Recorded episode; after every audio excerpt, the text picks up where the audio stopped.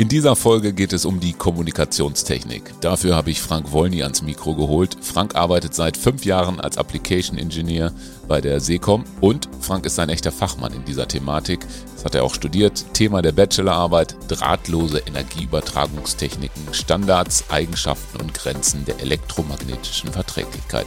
Da werde ich natürlich kurz mal nachfragen, was er da rausgefunden hat. Weiter sprechen Frank und ich über Lösungen für die gute und effiziente Kommunikation.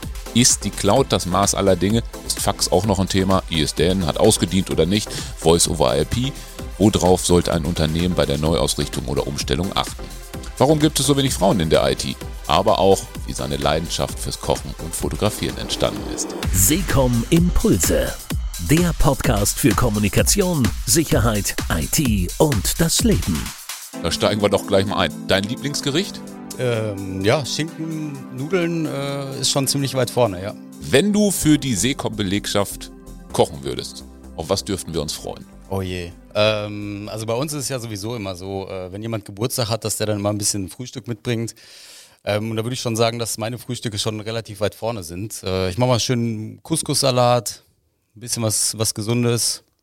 Schon ganz gut. Warum bist du denn nicht Koch geworden? Muss ich dann mal gleich einhaken? Ja, witzige äh, Sache. Mein Vater ist Koch. Also deswegen hat so ein bisschen abgefärbt. Ne? Nach der Schule mal in die Küche gehen, ein bisschen gucken. Von daher ist, glaube ich, auch die Leidenschaft entstanden. Aber mein Vater hat mir schon frühzeitig abgeraten, Koch zu werden. Ja, muss immer arbeiten, wenn alle anderen frei haben. Hast keine Feiertage. Das ist kein toller Beruf. Jetzt hast du aber auch nicht immer frei. Du machst ja auch Support, bist ja auch immer ansprechbar für die Kunden. Auch mal am Wochenende, oder? Ja, gut, aber das ist ein anderes Arbeiten. Also, ich sag mal so, wenn wir, wenn wir Bereitschaft haben, dann ist es ja schon so, äh, dass das geplante Sachen sind. Wir haben ja genug Techniker, wo die, wo die Bereitschaftswochen ähm, aufgeteilt werden. Von daher kann man das relativ gut planen, wenn man dann mal eine Woche Bereitschaft hat. Ähm, oder wenn halt mal Arbeitskollegen am Wochenende anrufen, weil sie Bereitschaft haben und nochmal irgendwas wissen wollen oder sowas. Oder helfen uns eigentlich schon mal ganz gut. Das passt schon ganz gut. Ich habe es gerade in der Einführung gehabt, deine Bachelorarbeit, ich lese nochmal vor den Titel, Drahtlose Energieübertragungstechniken, Standards, Eigenschaften und Grenzen der elektromagnetischen Verträglichkeit. Was hast du da rausgefunden? Welche Möglichkeiten gibt es der äh, drahtlosen Energieübertragungstechniken oder kann man dadurch Energie gewinnen? Ich habe in dem letzten Podcast noch ähm, so ein Forscherteam gehabt, die konnten aus WLAN-Übertragung Energie gewinnen mittlerweile. Hast du sowas auch im Thema in der Diplomarbeit verankert? Also im Großen und Ganzen ging es darum, erstmal festzustellen, was gibt es überhaupt für äh, drahtlose Energieübertragungssysteme. Ähm, das, was sich jetzt mittlerweile mit den Jahren durchgesetzt hat, äh, QI, wird mit Sicherheit jeder kennen. Ne, QI-Ladetechnik. Ja. Erklär doch bitte einmal kurz QI in Christus in einen Satz, was es ist für die, die es vielleicht nicht kennen, die jetzt im Podcast zuhören. Also es ist quasi eine drahtlose Übertragungstechnik äh, von zwei Spulen. Ne, auf der einen Seite, sagen wir jetzt mal im, im Ladegerät, in der Schale, die vielleicht auf dem auf Schreibtisch äh, steht oder in irgendwelchen ähm, Ablage von, von äh, Autos eingebaut ist und das Gegenstück ist halt das, was im Handy eingebaut ist. Damals 2017, als ich die äh, Bachelorarbeit geschrieben habe, da gab's ja, es gab auch schon die Standards, aber die waren halt noch nicht so etabliert wie jetzt. Da gab's halt mehrere Hersteller, die das Ganze gemacht haben. Jetzt gibt's eigentlich nur noch QI. Und das ist quasi eine ähm, Übertragungstechnik von Spule zu Spule in der Bachelorarbeit. Ähm, sowas nachgebaut, geguckt, wie, wie verhält sich das Ganze, wie viel Strom muss ich vorne reinpacken, damit am Ende so und so viel Strom rauskommt. Also Wirkungsgrade bestimmen, Wärmeverluste haben wir bestimmt bei der ganzen Sache. Das konnte man ganz gut nachstellen. Dein Schwerpunkt ist ja auch hier im Unternehmen die Kommunikationstechnik. Jetzt haben wir ja so, ein, ja, so eine, wenn man die Kette hat, erst analog, ISDN, Voice over IP. Gibt es überhaupt noch ISDN? Ja, gibt es definitiv. Also wir haben immer noch genug Kunden, die wirklich noch auf ISDN-Technik vom Netzbetreiber angeschaltet sind, ne, meist von der Telekom. Es gibt aber auch noch ISDN-Übertragungen im, im, also vorgeschaltet, äh, sprich, der Kunde hat irgendwie eine Netzinfrastruktur, die jetzt kein Voice-over-IP zulässt. Ne, warum auch immer. Da gibt es extra Wandler, die dann halt von Voice-over-IP wieder auf ISDN wandeln, damit die Telefonanlagen das verstehen. Ist eine relativ kostengünstige ähm, Sache ne, das Ganze umzusetzen, weil für eine Voice-over-IP-Anlage muss gegebenenfalls der komplette Controller ausgetauscht werden oder irgendwelche teuren Lizenzen eingespielt werden. Das kann man dann mit so einem Wandler relativ günstig nachstellen. Wie lange bleibt denn die ISDN-Übertragungstechnik überhaupt noch? Gibt es da irgendwie eine Deadline für ISDN? Ja, die ist ja schon längst verschritten. Also das, was die Netzbetreiber gesagt haben, mal, dass die, glaube ich, bis Ende 20 alle ISDN-Haushalte abschalten wollten, ja, das haben die auch relativ schnell revidiert. Ich würde mal behaupten, dass mittlerweile so 80, 85 Prozent unserer Kunden ähm, schon auf Voice-over-IP umgestiegen sind ne, oder umgestellt wurden. Aber wir haben wöchentlich, täglich immer noch Kunden, die äh, von ISDN auf Voice-over-IP umgestellt werden vom Netzbetreiber. Was kann man den Kunden denn jetzt mitgeben, die noch eine ISDN-Anlage haben, wo man ganz klar sagen kann, lieber Kunde, es wird Zeit, Voice-over-IP zu nehmen. Auf was müssen die denn dann achten oder ähm, was ist, sind die wichtigen Punkte bei der Umstellung? Also im Prinzip, wie du jetzt gerade sagtest, es wird Zeit umzustellen. Ähm, ist so zweigeteilt. Also aus technischer Sicht macht es eigentlich keinen großen Unterschied, ob du jetzt über ISTN oder über Voice-over-IP telefonierst. In der Anfangszeit war es so, dass Voice-over-IP wirklich ähm, relativ viel Probleme gemacht hat äh, für die ganzen Anlagenhersteller, weil die sind nicht alle einheitlich. Ne, jeder kocht so ein bisschen sein eigenes Süppchen. Es gibt zwar RFCs, die das Ganze beschreiben, wie so ein SIP aussehen soll, aber ähm, ja, da hake ich gerade einmal ein. Fachbegriff SIP das hört man ja mal wieder, oder Zip Trunk, können wir das kurz mal vielleicht erklären, diese beiden Begriffe, weil das ja gerade so reinpasst? Also das, also so ein Zip Trunk kann man eigentlich quasi vergleichen wie mit den ISDN-Rufnummern, die man äh, quasi zu, bekommen hat als Firma. Ne? Früher waren das die NTBAs, ne, die dann quasi aus dem ganz normalen äh, Signal von der Straße dir die Rufnummern gezaubert haben. Äh, und das Ganze ist jetzt quasi ein Zip Trunk. Ne? Oder im Unternehmen ist eine Telefonanlage, die möchte sich gerne bei der Telekom zum Beispiel registrieren. Und dafür brauchst du diesen ZIP-Trunk, ne, wo dann die ähm, Benutzername, Kennwort drin sind, damit sich die Telefonanlage authentifizieren kann Richtung Netzbetreiber. Dann waren wir da vorher, äh, was die Unternehmen beachten müssten oder sollten, damit ein reibungsloser Umstieg von ISDN auf Voice-over-IP klappen kann. Also wichtig ist da immer, dass die äh, Ansprechpartner, meistens sind ja entweder die Geschäftsführer oder die, die Leiter von den, von den IT-Abteilungen, äh, dann die müssen sich rechtzeitig melden. Ne? Also es gibt nichts Schlimmeres für uns auch im Support, ähm, wenn dann jemand anruft, ein Kunde von uns, äh, und die sagen, ja, wir können nicht mehr telefonieren und dann kommt hinterher raus, dass die eigentlich von ISDN auf Voice-over-IP umgestellt worden sind, ohne dass das irgendeiner mitgekriegt hat. Deswegen frühzeitig melden, damit wir uns mit den Leuten in Verbindung setzen können, damit man es planen kann. Weil meistens hat man dann auch noch die Möglichkeit beim Netzbetreiber vielleicht die Abschaltung zu stoppen, nach hinten zu setzen für ein paar Wochen oder für ein paar Monate, je nachdem, äh, was gerade ansteht. Früh melden, dann hat man schon einiges erschlagen. Was macht denn jetzt ein Kunde, weil das ja alles Voice over IP, also IP-Netzwerktechnik ist, wenn bei dem Kunden eine schlechte äh, Netzanbindung ist? Was kann man denn dann machen? Man möchte trotzdem von ISDN weg auf Voice over IP, aber der, der Internetanschluss ist nicht stark genug, in Anführungsstrichen. Gibt es also, da Möglichkeiten? Ja, auf jeden Fall. Also normalerweise ähm, setzt, sagt man immer, so ein 16.000er Anschluss, der ist schon okay für Voice over IP. Ähm, das sollte eigentlich in jedem Haushalt gegeben sein. Ansonsten haben die ganz andere Probleme. Ähm, weil über so eine ganz normale ISDN-Leitung, wie, wie halt die NTBAs angeschlossen worden sind, schafft der Netzbetreiber es eigentlich, dir eine vernünftige Internetleitung zu bieten, damit du telefonieren kannst. Man sagt so im Groben, dass so äh, 0,1 Mbit pro Gespräch reserviert wird. Das heißt, selbst wenn du nur so einen 2 Mbit-Anschluss hast, kannst du damit trotzdem theoretisch 20 Gespräche gleichzeitig führen. Ja, und das sollte schon in jedem Haushalt eigentlich möglich sein. Im Eingang habe ich es auch gesagt, Fax für mich jetzt kein Thema mehr. Wird das noch genutzt? Gibt es Möglichkeiten, das analoge Fax irgendwie digital wieder abzulichten? Was kann man da machen, wenn der Kunde doch auf das Fax besteht, aus welchen Gründen auch immer, die mir jetzt so nicht einleuchten? Ja, Fax äh, ist wirklich eigentlich fast noch in, in 80 Prozent der Telefonanlagen, die wir bauen, gibt es immer noch mindestens einen Benutzer, der einen Fax hat. Das heißt, irgendwo steht, äh, weiß nicht, am Empfang oder sonst wo, steht ein Faxgerät, was immer noch analog angebunden ist und wo auch Faxe ein- und ausgehen. Aber ich könnte ja doch ganz normal Mails auch schreiben. Oder hat das eine besondere Bewandtnis, dass diese einfach zu bequem sind, jetzt zu sagen, komm, ich nehme das Fax weg? Ja, meistens, meistens sind es irgendwelche äh, Rechtsanwälte ähm, oder irgendwelche Arztpraxen oder sowas, die halt noch viele Faxe bekommen. Entweder irgendwelche äh, rechtssicheren Dokumente oder sowas ähm, weil man ja immer gesagt hat, der äh, Übertragungsweg vom Fax ist ähm, rechtssicher. Ich weiß nicht mehr, von wann die Studie ist, aber ähm, da hat sich auch herausgestellt, dass es nicht mehr so ist, weil die meisten Faxe, irgendwie über 80, 90 Prozent der Faxe landen sowieso nicht mehr auf Faxgeräten, sondern auf E-Mail-Verteiler, die das Ganze dann unverschlüsselt weiterverteilen.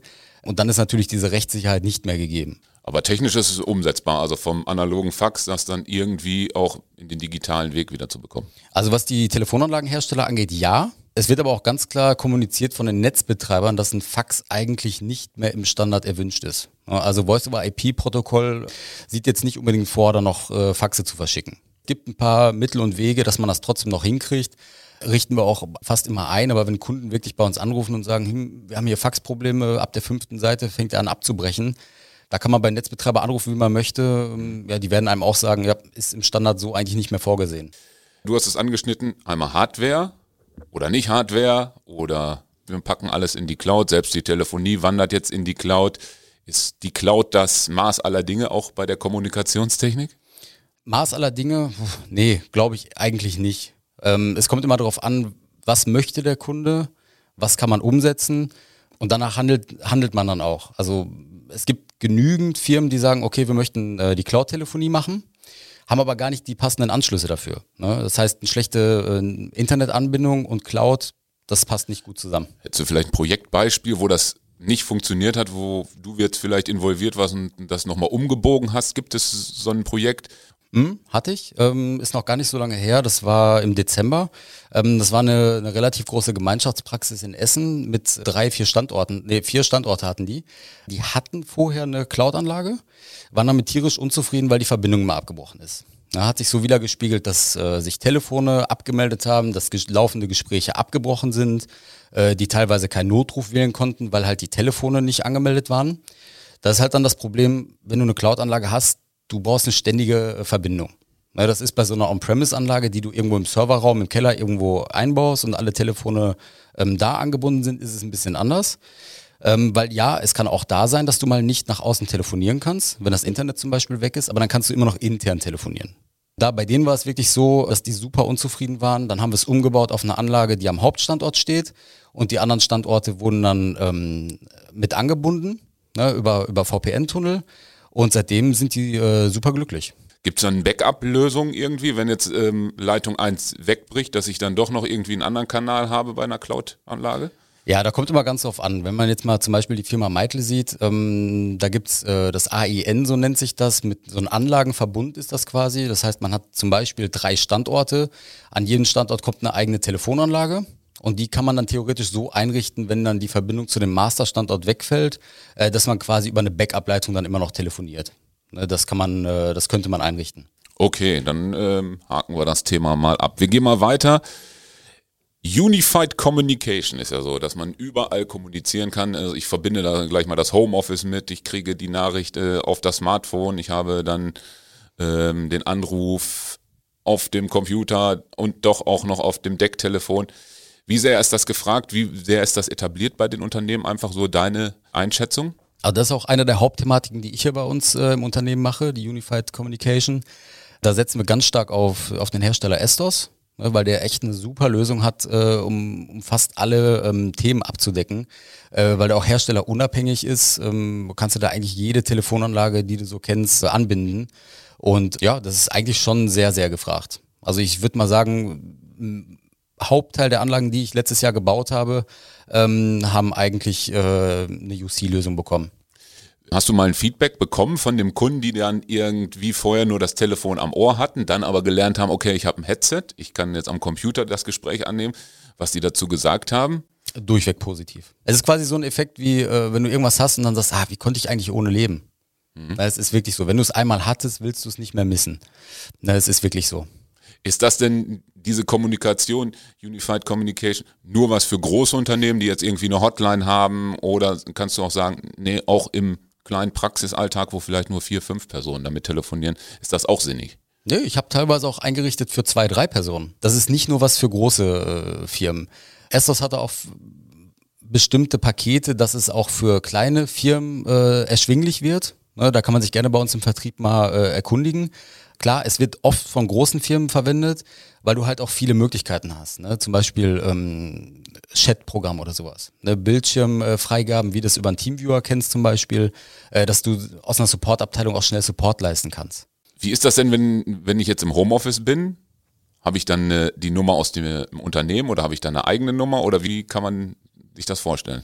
Genau, das ist auch eine, eine große Anfrage gewesen, wo das Ganze mit äh, Corona angefangen hat, Pandemie, die ganzen äh, Geschäfte mussten alle zumachen und alle Mitarbeiter ins Homeoffice äh, verfrachten. Ja, es ist möglich. Ne? Da gibt's auch verschiedene, verschiedene Lösungsansätze. Zum Beispiel, wenn du eine ganz klassische VPN-Verbindung äh, zu dir nach Hause hast, kannst du einfach mit dem Estos-Client ähm, deine Büronummer vorgaukeln. Ne? Du sitzt im Homeoffice, äh, telefonierst bei dir am Küchentisch und äh, mit einem Headset auf und der Kunde denkt, du bist im Büro. Ne? Oft richten wir das auch ein für, für Geschäftsführer, die vielleicht irgendwo, weiß nicht, auf Mallorca in der Finca sind, trotzdem aber für die Kunden erreichbar sein wollen und auch über die Büronummer ähm, jemanden zurückrufen wollen. Ne? Muss ja nicht immer jeder wissen, wenn, wenn die Geschäftsführer äh, irgendwo im Urlaub sind. Da macht das schon einiges her. Das ist schon ziemlich gut. Büro der Zukunft. Alles spricht irgendwie von künstlicher Intelligenz. Ich habe letztens noch gelesen, Geschäftsführer hätte gerne, dass seine E-Mails vorsortiert würden. Gibt es da irgendwelche verrückten Anfragen auch schon hier, die an dich gestellt worden sind, die jetzt sagen, so ich brauche das noch, die jetzt weit über dem über dem UC Communication ist, also der Unified Communication?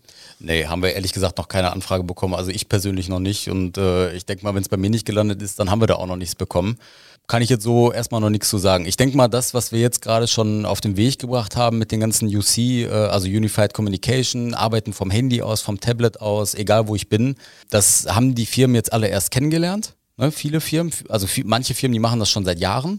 Ne? Aber es gibt halt viele Firmen, die haben das jetzt erst da durch die Pandemie kennengelernt. Und gerade die, für die ist das jetzt in Anführungsstrichen was relativ Neues. Ne? Wenn die damit jetzt erstmal ähm, ein paar Jährchen arbeiten, ist es, glaube ich, alles das, was die, was die da haben wollen.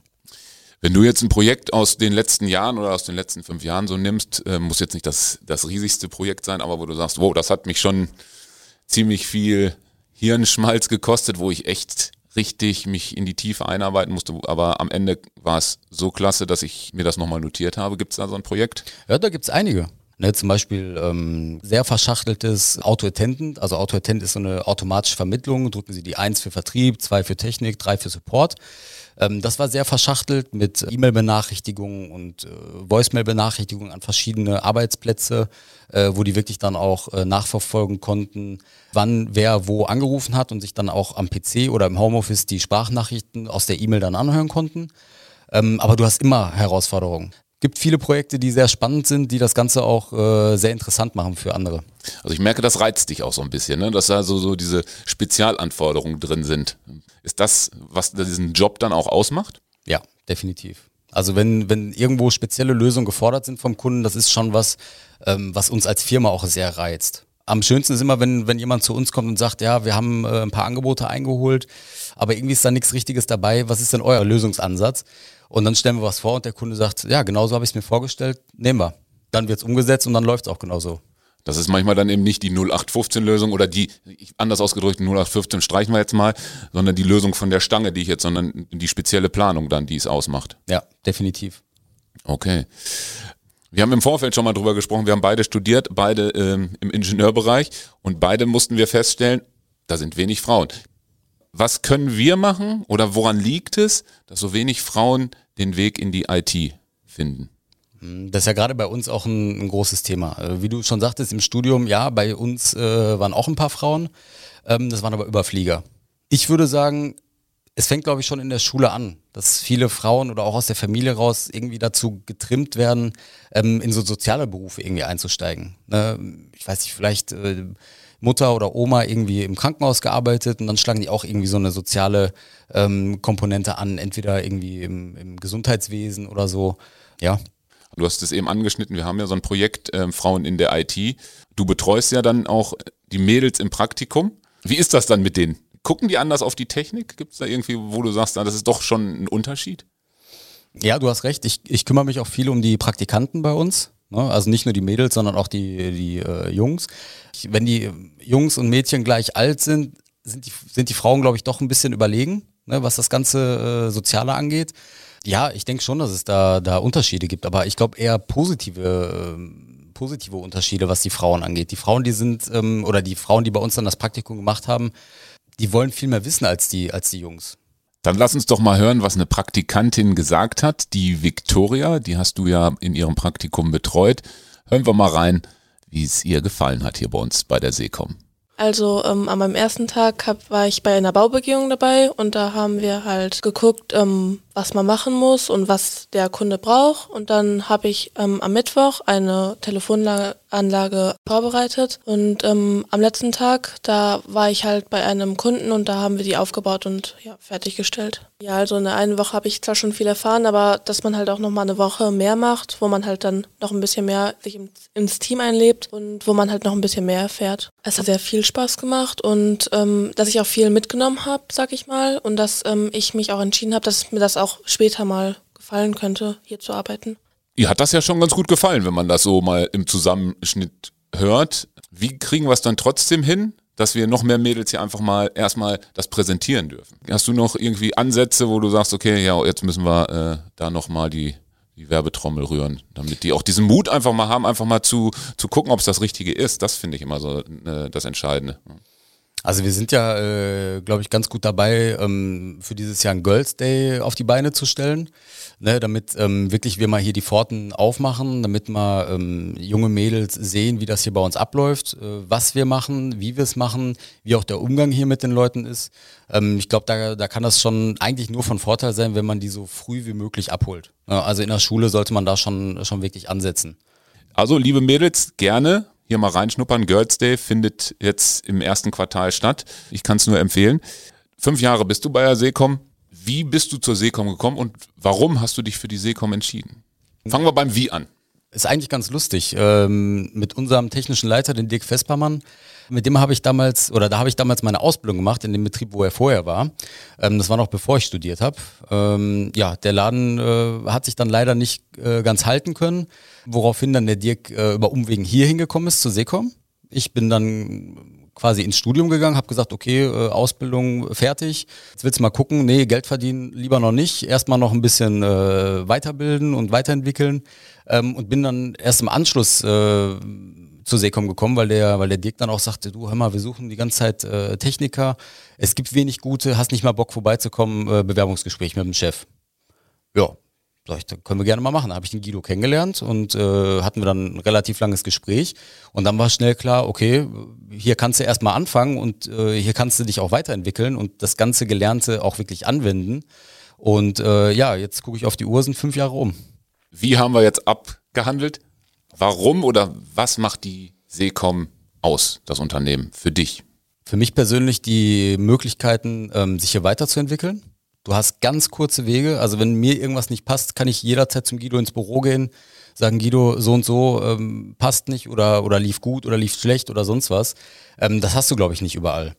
Ja, das ist ein ganz großes Thema. Die Belegschaft, die wir haben, die ist top. Also mit denen kannst du ähm, mit jedem Einzelnen äh, feiern, äh, weinen, lachen, ne, dich ausholen bei den Leuten. Also es ist wirklich, wirklich wie eine kleine Familie. Dann stell dir doch bitte einmal folgende Situation vor. Es ist spät Nachmittag an einem Freitag, es ist kurz vorm Wochenende, die Hotline bimmelt ununterbrochen, es gibt große Probleme, du steckst mittendrin in der Telefonie, also in der Hotline bei den Problemen. Und die Kollegen sind schon quasi auf dem Sprung ins Wochenende, gehen an deinem Büro vorbei. Wie reagieren die? Wenn du da im Büro hängst und die Leute gehen an dir vorbei äh, und du hängst da noch am, am Telefonieren oder irgendwo im Call, äh, dann hast du sofort zwei, drei Leute hinter dir, die sagen, brauchst du noch irgendwie Hilfe, können wir irgendwas machen, soll ich dir was abnehmen oder sonst irgendwas.